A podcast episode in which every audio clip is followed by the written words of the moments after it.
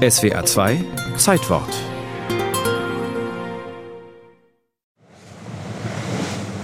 Der Reuters Wochenschaubericht aus dem gleichen Jahr 1946 zeigt das Auslaufen eines neuen industriellen Walfängers, der Balena aus dem Hafen von Southampton.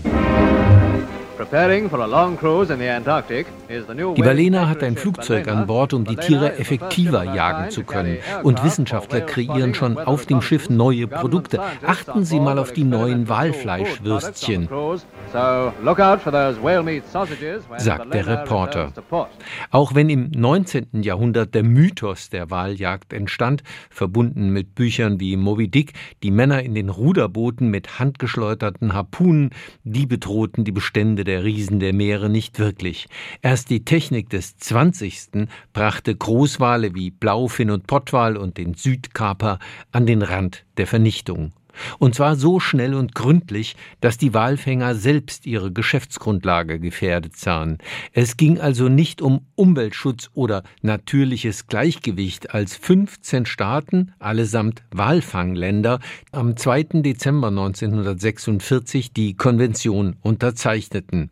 Sie sollte erklärtermaßen, Zitat, für die angemessene Erhaltung der Walbestände sorgen und damit eine geordnete Entwicklung der Walfangindustrie möglich machen machen. Ziel waren Fangquoten und Bewirtschaftungspläne.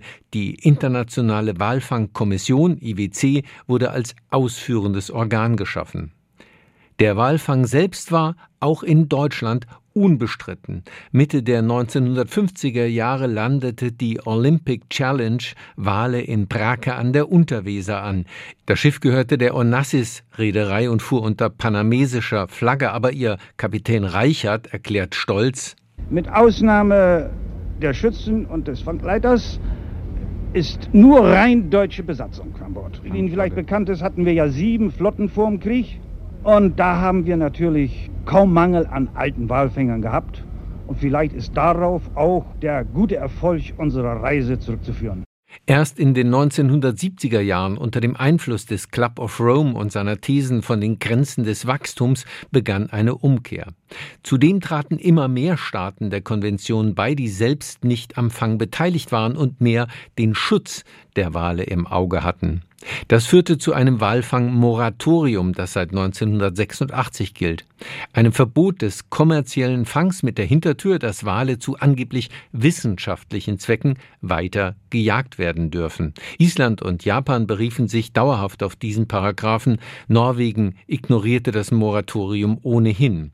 Dennoch 1994 wurde das Antarktische Meer mindestens ab dem 60. Breitengrad Süd zum Walschutzgebiet erklärt. Und 2003 in Berlin wird der Schutz der Tiere auch offiziell eine Aufgabe des IWC. Das Gremium zerfleischt sich seitdem regelmäßig selbst. Korruptionsvorwürfe und Tagesordnungstricks lähmen die Arbeit der Konvention, der mittlerweile 89 Mitglieder angehören. Japan, das immer mehr Einfluss verloren hat, ist 2019 ausgetreten. Die Wale haben trotzdem von der internationalen Regelung in der Walfangkonvention profitiert. Ihre Bestände erholen sich, wenn auch sehr langsam. Einer Studie der Universität Queensland zufolge geht es den Buckel- und Zwergwalen relativ gut, aber die Zahl der Blau- und Finnwale und Südkaper wird auch in 100 Jahren nur halb so hoch sein können, wie sie ehedem war.